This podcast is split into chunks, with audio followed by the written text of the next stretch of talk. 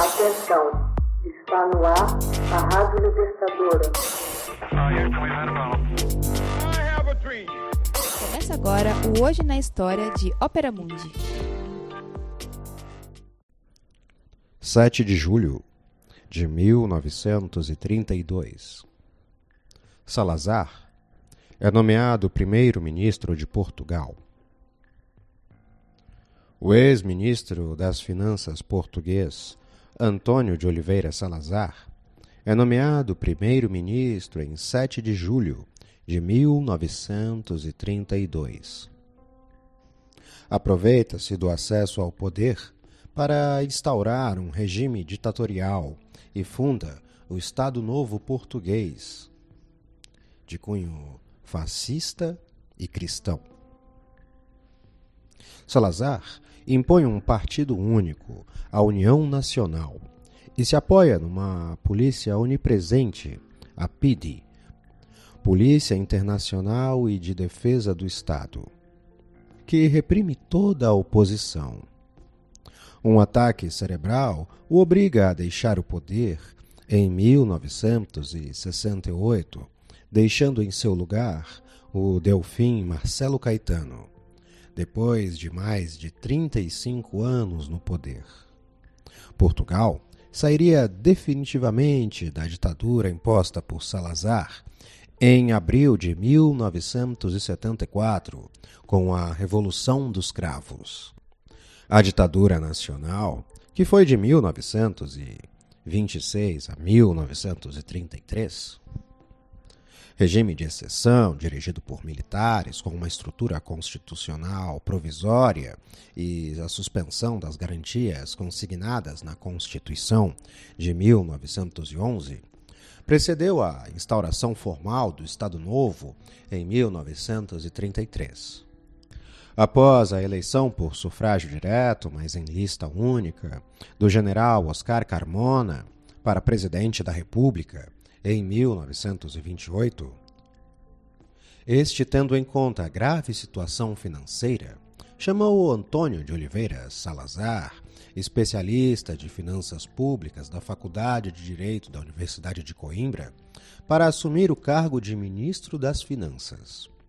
Salazar aceitou o convite com a condição de poder supervisionar os orçamentos de todos os ministérios e de ter direito de veto sobre os respectivos aumentos de despesas.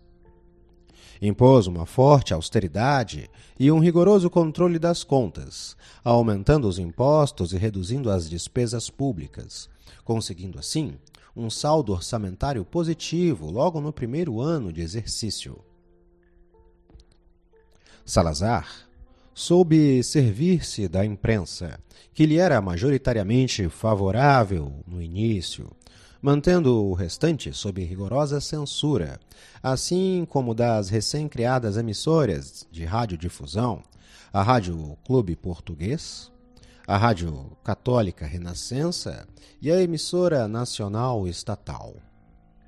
Soube também se aproveitar das lutas entre as diferentes facções da ditadura para consolidar seu poder o presidente consultava-o em cada remodelação ministerial. Salazar procurou então, com o apoio do general Carmona, dar um rumo estável à Revolução Nacional que impedisse um regresso à normalidade constitucional da Primeira República, para o que alguns generais da ditadura se inclinavam. Por isso, em 1930, Salazar criou, a partir do governo e com fundos provenientes do orçamento do Estado, a União Nacional, a qual devia proporcionar o apoio necessário à construção de um novo regime, o Estado Novo Português, concebido e integralmente desenhado por Salazar. A União Nacional era uma organização em parte idêntica aos partidos únicos dos regimes ditatoriais surgidos na Europa entre as duas grandes guerras. Se bem que, ao contrário desses, tivesse sido integralmente construída de cima para baixo e não se apoiasse no movimento de massas pré-existente. A União Nacional, cujo papel foi sempre muito pouco determinante na prática de políticas do Estado Novo, simbolizava, acima de tudo, o caráter nacionalista, antidemocrático e antipluralista do regime.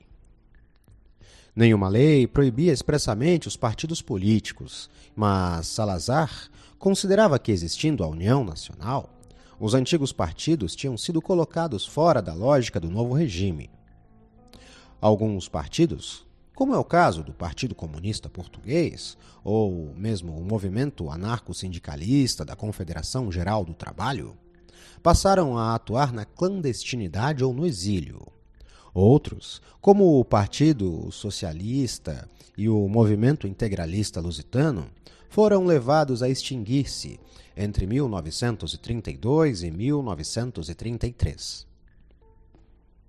Em 1932, foi publicado o projeto de uma nova Constituição, que seria aprovada por referendo popular em 33. Neste referendo, as abstenções foram contadas como votos favoráveis, falseando assim o resultado. Com esta Constituição, Salazar criou finalmente o seu modelo político, o Estado Novo, e tornou-se o chefe da nação portuguesa. Não deixa, contudo, de ser curioso que tenha sido essa a primeira Constituição da história portuguesa a dar o direito de voto às mulheres e a assegurar determinados direitos para os trabalhadores. O Estado Novo foi um regime autoritário, conservador, nacionalista, corporativista de inspiração fascista, católica e tradicionalista, de caráter antidemocrático, antiparlamento, anticomunista e pró-colonialismo. O regime criou a sua própria estrutura de Estado e um aparelho repressivo, o PID, que se encarregava das colônias penais para presos políticos, característicos dos chamados estados policialescos, apoiando-se na censura, na propaganda ufanista, em organizações paramilitares, nas organizações juvenis, como a Mocidade Portuguesa, e no culto delirante ao líder e a certos setores da Igreja Católica. O Estado Novo português apresentava, assim, aspectos semelhantes aos regimes instituídos por Benito Mussolini na Itália e mais tarde por Franco na Espanha. Foi criado um partido político oficial, a União Nacional, que transmitia o espírito da nação, enquanto a oposição era duramente reprimida. Toda a vida econômica e social do país foi organizada em corporações. O corporativismo estabelecia um maior controle do Estado sobre as atividades econômicas e impedia a existência de sindicatos independentes. A Igreja e o regime caminhavam lado a lado.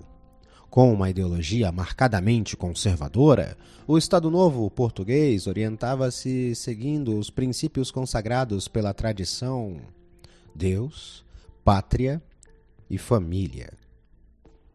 Qualquer semelhança com o Brasil atual é mera coincidência. Foi desenvolvido um projeto ao nível de cultura que pretendeu dar certa leveza ao regime e, simultaneamente, glorificar Salazar. A censura aos meios de comunicação procurou sempre não deixar avançar qualquer tipo de rebelião contra o regime, velando sempre pela moral e os supostos bons costumes que Salazar defendia manteve uma polícia política que perseguia todo e qualquer opositor do regime, e uma política colonialista que afirmava que Portugal era um Estado pluricontinental e multiétnico. Todavia, a partir de 1961, teve início uma das páginas mais tenebrosas da história portuguesa: a Guerra Colonial. Estava em vigor uma política nacionalista marcada pela máxima Estamos orgulhosamente sozinhos. Foram formadas milícias, uma para a defesa do regime e combate do comunismo, a Legião Portuguesa, e outra destinada a inculcar nos jovens os valores do regime. A tenebrosa Mocidade Portuguesa. Hoje na História é uma produção de Ópera Mundi, baseada na obra de Max Altman, com narração de José Igor e edição de Laila Manuelli. Você já fez uma assinatura solidária de Opera Mundi? Fortaleça a imprensa independente. Acesse www.operamundi.com.br/apoio. São muitas opções. Você também pode fazer um Pix usando a chave apoie.operamundi.com.br. Obrigada!